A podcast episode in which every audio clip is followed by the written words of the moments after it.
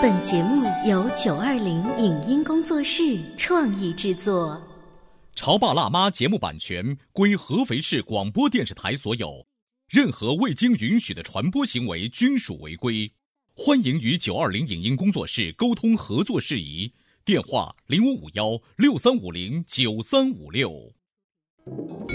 你有你的钻石金龟婿策略，我有我的全家海岛游计划。你扛着单反泡妞马不停蹄，我为孩子捕捉成长的美妙瞬间。你忽略我的魅力，我会证明这是谁的时代。你否定我的生活态度，我决定我的人生蓝图。帅哥俊男靠边站，有了宝宝的潮爸魅力更爆发。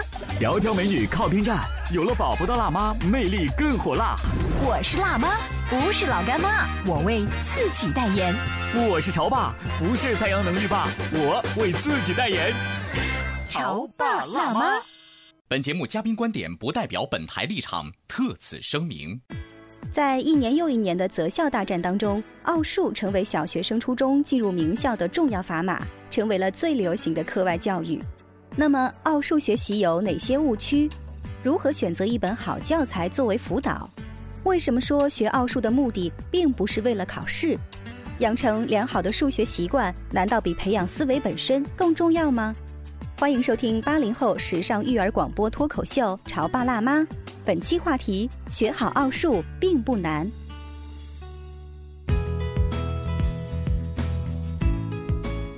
欢迎收听八零后时尚育儿广播脱口秀《潮爸辣妈》。各位好，我是灵儿。大家好，我是小欧。今天直播间为大家请来了彭老师，思维数学的彭老师，欢迎您。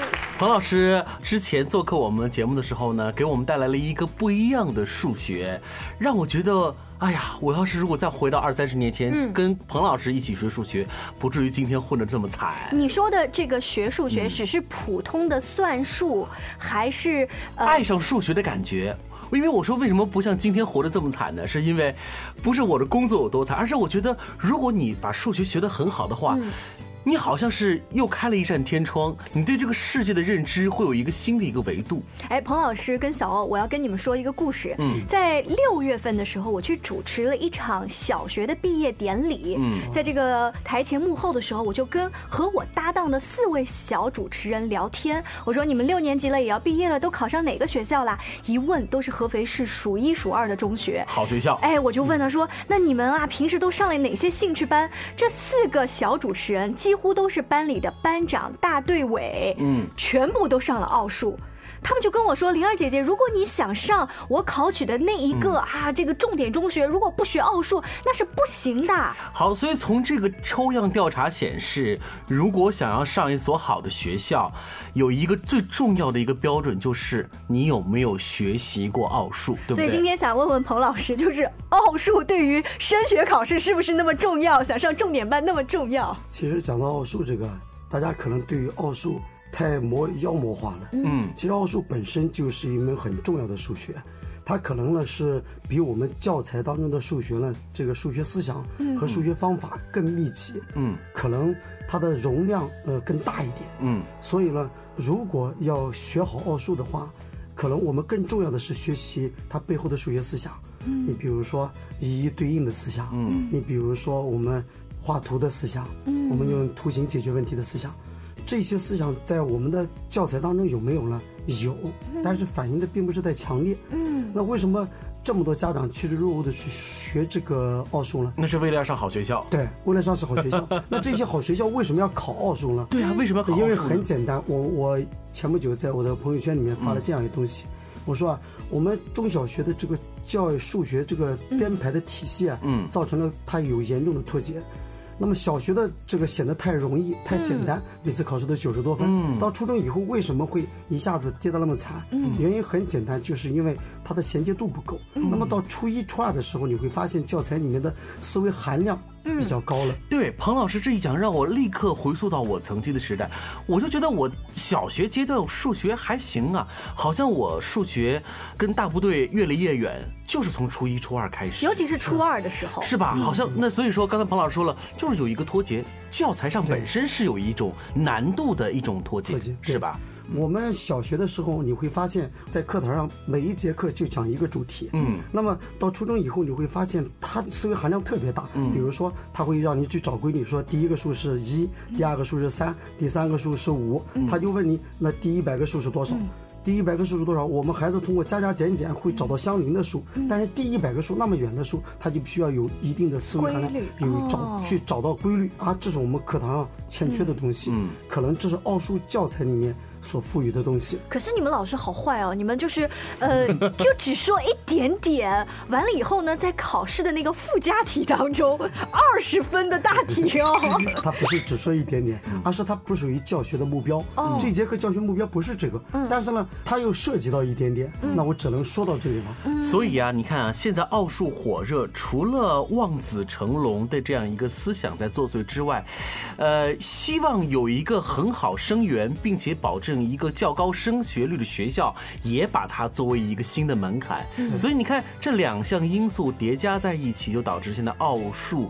持续火热的一个原因。这种持续火爆，从彭老师看来，差不多从哪一年开始？我觉得好像我们当年奥数就好像萌萌开始了吧。有私立学校的时候，也就是说公司开始激烈竞争的时候就开始了。原因今天上午我据我所知，恒安中学又进行了一次考试，分班考试。嗯，考试的内容呢，大多数都是奥数的题目。嗯，其实呢，为什么会出现这样的情况呢？这些私立学校，他们为了出成绩，他们肯定想掐尖。嗯。那么奥数学得好的孩子毋庸置疑，嗯，他们肯定他们的嗯逻辑思维是你们说的尖儿，对逻辑思维能力，嗯，各方面都比较强，而数学又作为我们基础的工具性学科，后面的理化也就不成问题了。可是彭老师会不会这样有点不公平哈？如果咱们从一个中学的角度来说，像我们这个女孩啊，我们大多数可能是文科生的，那我在艺术跟文学方面的修养，你们奥数不考呀？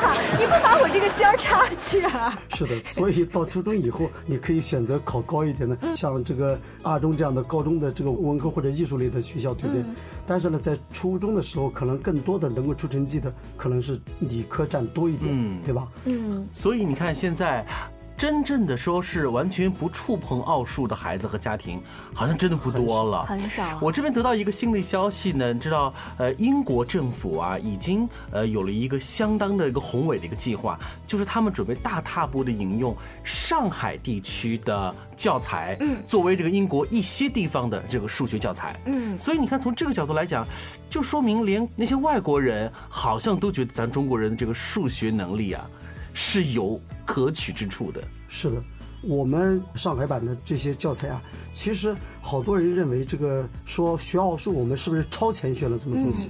上海版的教材呢，它是五四制的，也就是五年制和四年制，所以它的数学的密集度可能比我们这边的密集度更高一点，对，更高，更高一点。所以呢，你会发现，我们只要把它五四制学完以后，六三制就几乎不成问题了。嗯，所以我们再回归到奥数来讲，整个奥数在学习过程当中，第一。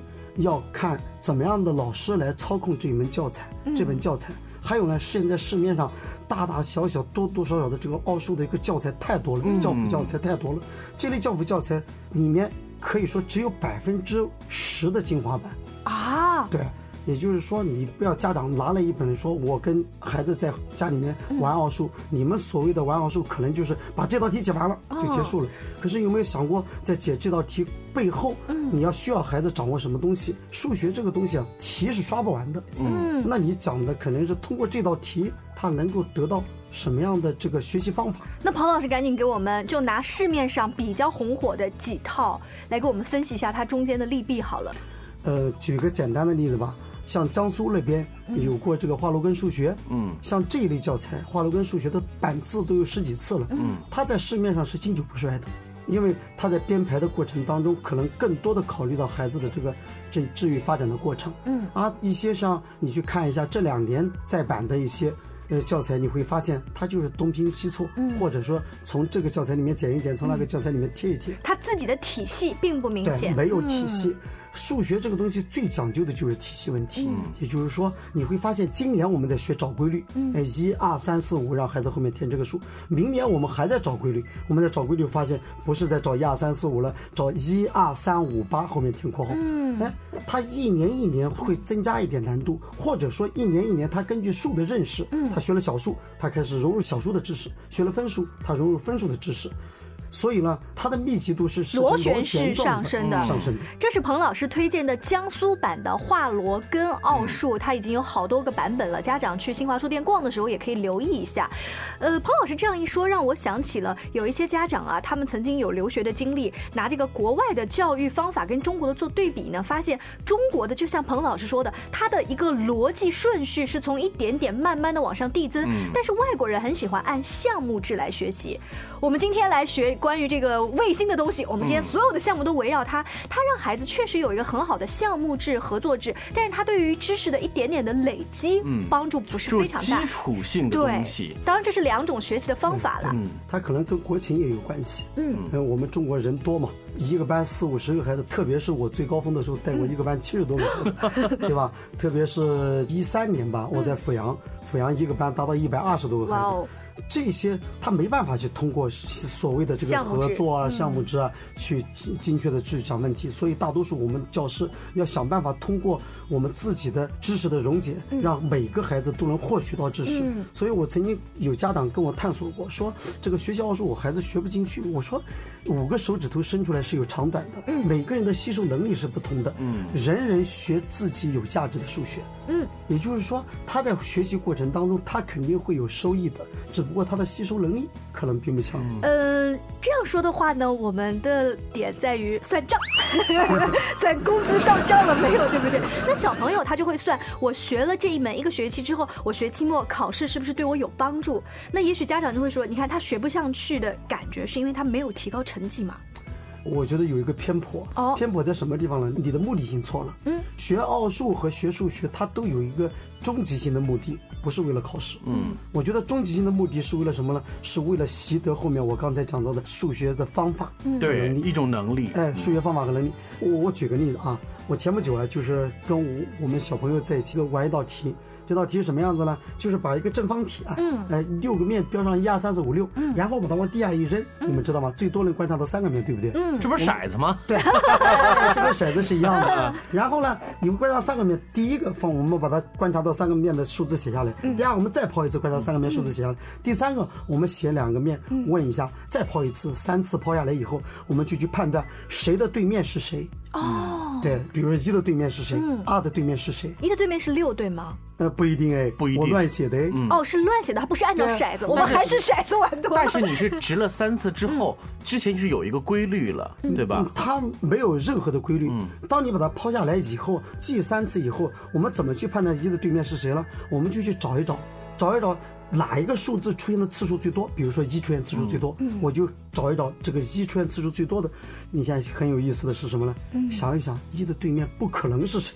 不可能是一呀。你看一下，你看到的一的旁边有两个数，它就不可能是不可能是那两个，对不对？你破了头你都想不到它对面到底藏着谁。是你先想不是谁，想的。所以刚才彭老师说的这个通过玩这个掷骰子的这个小游戏，你会发现数学的这种小的互动，某种意义上来讲也算是奥数的一种展现吧。对，呃，还有你现在来拿这道题来看，这道题它确实是奥数的题，嗯，但是这道题的目的是什么呢？不是为了考试。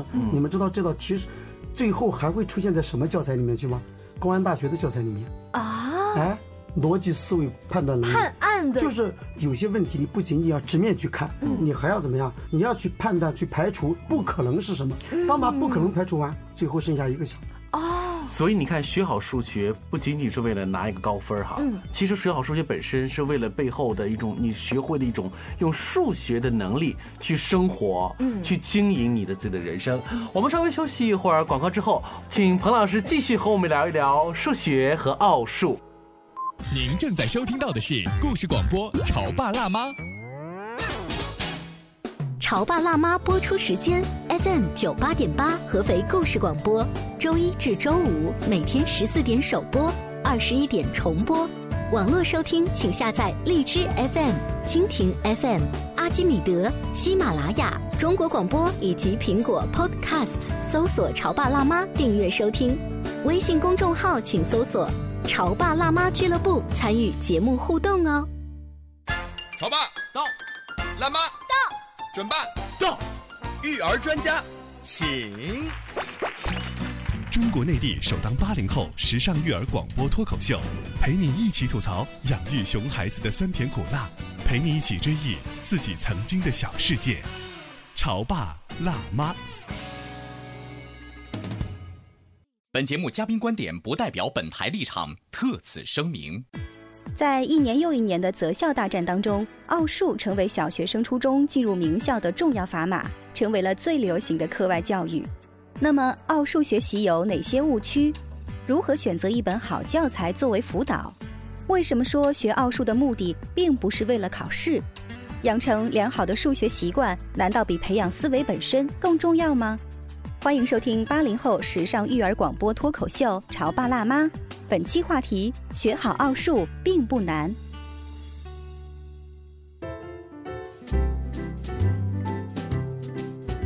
稍微休息一下，欢迎回来。今天直播间，小欧跟灵儿为大家请来了彭老师，思维数学的彭老师。彭老师呢，现在是我们这个合肥数学界的大咖级人物。嗯，听说你后面的这个小粉丝跟大粉丝很多啊，追着你上课的这个小朋友跟大朋友都络绎不绝。现在没办法，真不好意思。而且我还发现啊，呃，这些呃彭老师的粉丝，包括孩子和孩子的爹娘，并不是说因为彭老师教。教的好，能够帮助孩子拿到一个高分，上一个好学校，而跟着彭老师学，他们会发现上彭老师的课，真正能够激发出一个人对于数学的那种热爱和兴趣。彭老师，你带的学生当中啊，最小的差不多现在几岁？最小的五岁，五岁就带了大班。他跟着你后面能学什么呀？二十以内的加减法？不不不不，那是什么？二十以内的加减法，我从来不这么滥教加减法。我们玩玩具，嗯，玩玩具，比如说这个一个模式教具，我买了一套那个各种各样的教具，嗯，我们在拆的时候，哎，把这个圆片，嗯，我们把它拽开，哦，平均分成了三份，嗯，我就问他这三份怎么一样大呀？哦，他就说说那不一样大，不公平，哎，就跟他。用同质性的语言去第一次去体会这个分数，什么叫平均？对我并没有告诉他他是三分之一，嗯，我也不会告诉他三分之一，但是我让他在他小脑海里面知道，哎，这是平均分成三分。当我们要分东西的时候，我们让他去分。我说那你怎么分才公平了？然后孩子会是一个一个分。我说你能不能快一点呀？嗯，他就说那我三个三个分吧。我说好。我说哎，你分了几个三呀？嗯，其实几个三是乘法意义，我分给你一个，抽一个，然后我们两个三了，再分彭老师。你看，这就是最朴素的。数学，嗯让孩子在五岁这样的一个年纪就喜欢上了用数学可以高效的解决自己的问题。哎，我很好奇，把一个五六岁的孩子送到彭老师那儿去跟着你学不一样思维的奥数，这些家长你在跟他们聊的时候，他们的想法是？因为我觉得有一些家长可能觉得，我去把他送去学舞蹈，并且最近要去考级，或者是学英语，立马看见外国人我就可以说话。他是学去这个。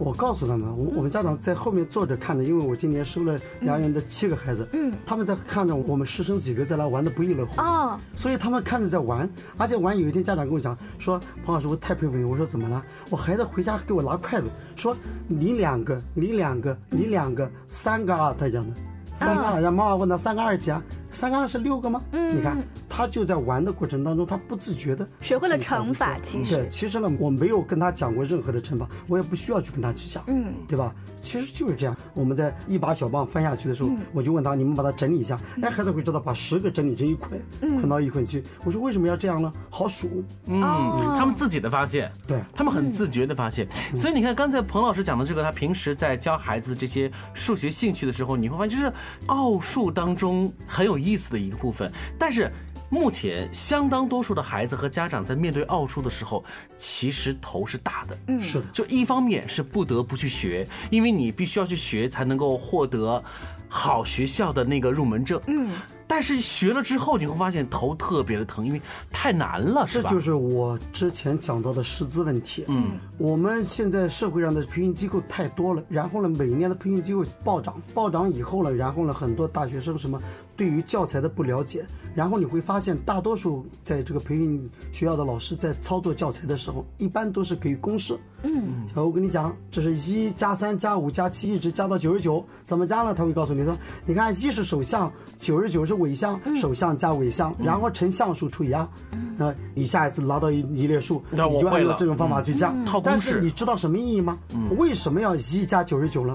孩子不知道。那为什么要啊乘这个五十除以二？他也不知道。他只知道这个公式怎么来。那么一加九十九是什么？我要跟他讲说，我就从一到十开始加。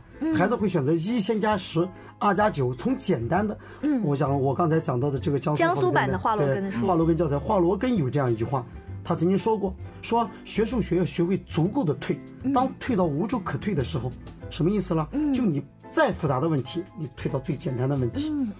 所以你推到最简单的问题，你会发现哦，原来头加上尾，以最小的数加最大的数作为一组数的代表。嗯，你不能找中间的数代表，你中间一到九十九，你找中间数找不到啊，找不到。但是一和九十九，一个最大一个最小，找这一组数作为代表，一共五十个数，五十除以二，有二十五组。哦，对吧？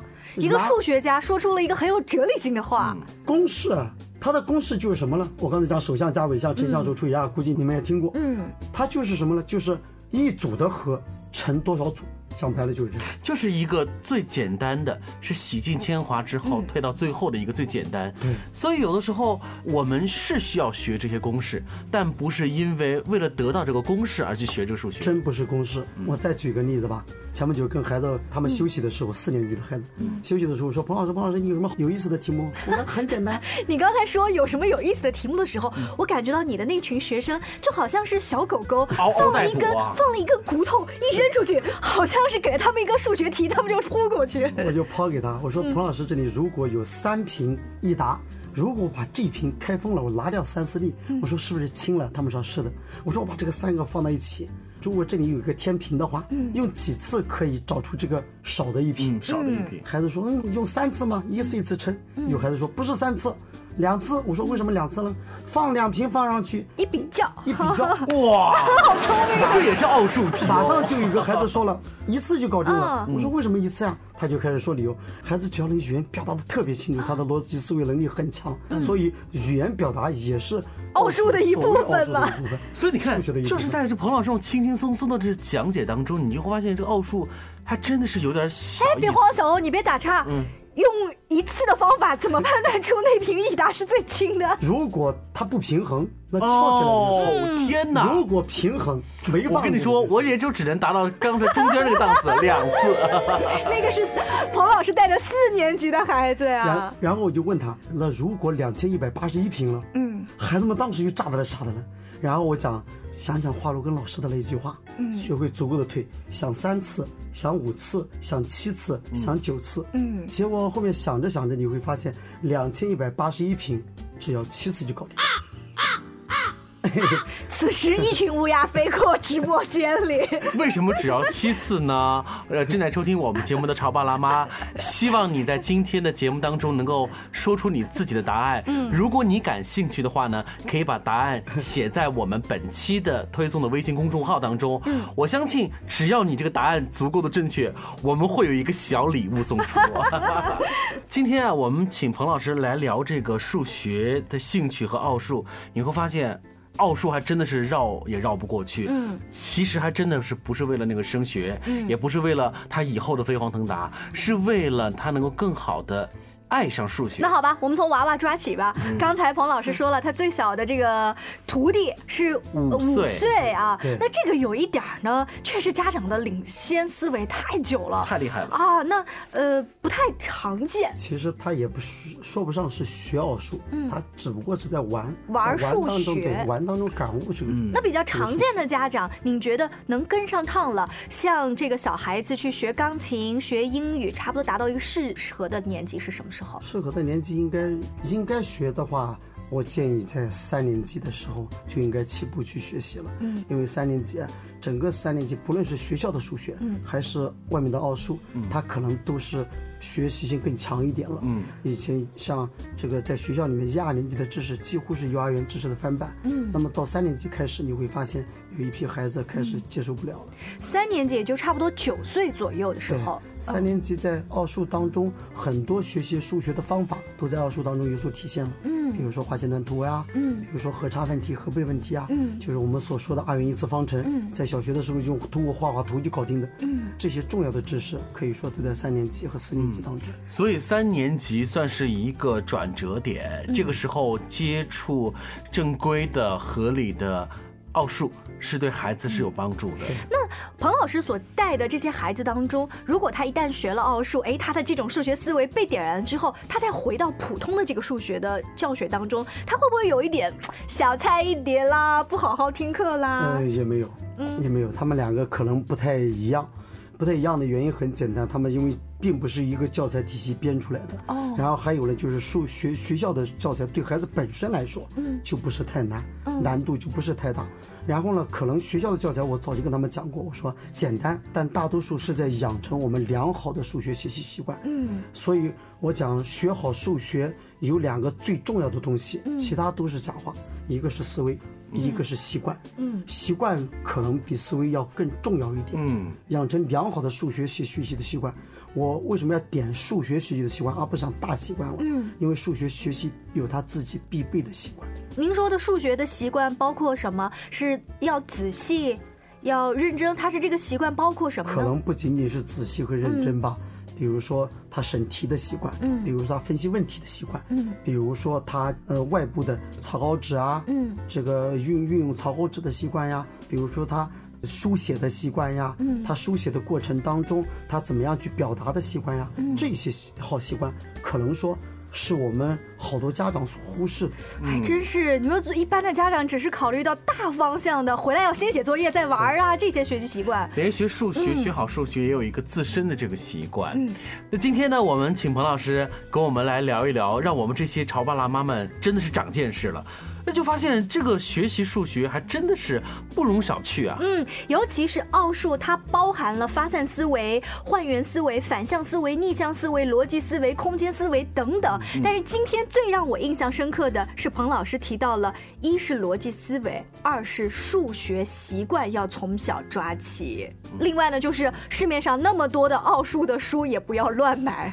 那至于什么样的数学习惯？是重要的呢，还有那个神秘的逻辑思维能力该如何提升呢？我们以后呢，请彭老师再继续做客潮爸辣妈的直播间，跟大家细细聊起这些数学的奥秘。更多关于节目的内容，欢迎大家搜索微信公众号“潮爸辣妈俱乐部”。今天节目就是这样，再见，拜拜，再见。以上节目由九二零影音工作室创意制作，感谢您的收听。